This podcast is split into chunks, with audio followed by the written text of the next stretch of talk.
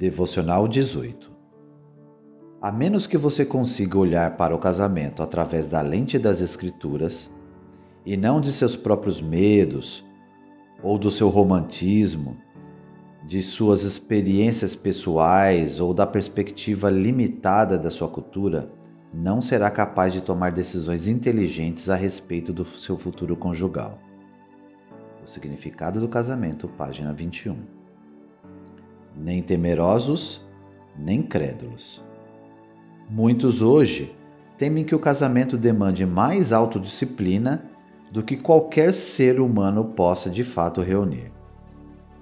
Outros acreditam que todo mundo tem uma alma gêmea à nossa espera e que, se apenas conseguimos encontrá-la, tudo no casamento ocorrerá de forma suave. Nossa cultura é tão esquizofrênica quanto nós mesmos.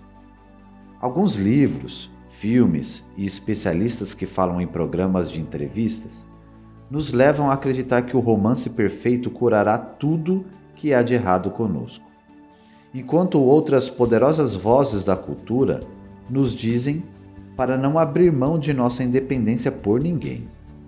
Se, no entanto, virmos o amor de Deus por nossa mais plena realização e não por amor romântico nem por liberdade pessoal, então não seremos otimistas nem pessimistas demais em relação ao casamento. Veremos o casamento pelo que ele é, uma boa dádiva de Deus não é uma necessidade absoluta para uma vida humana realizada, nem um sonho impossível.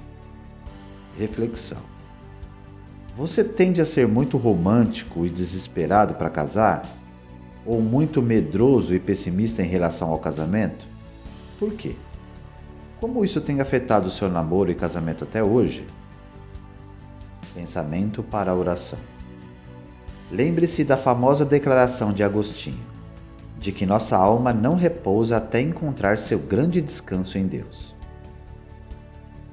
Peça ao Senhor que ajude você a encontrar sua satisfação nele, para que não procure no casamento aquilo que somente ele pode lhe dar.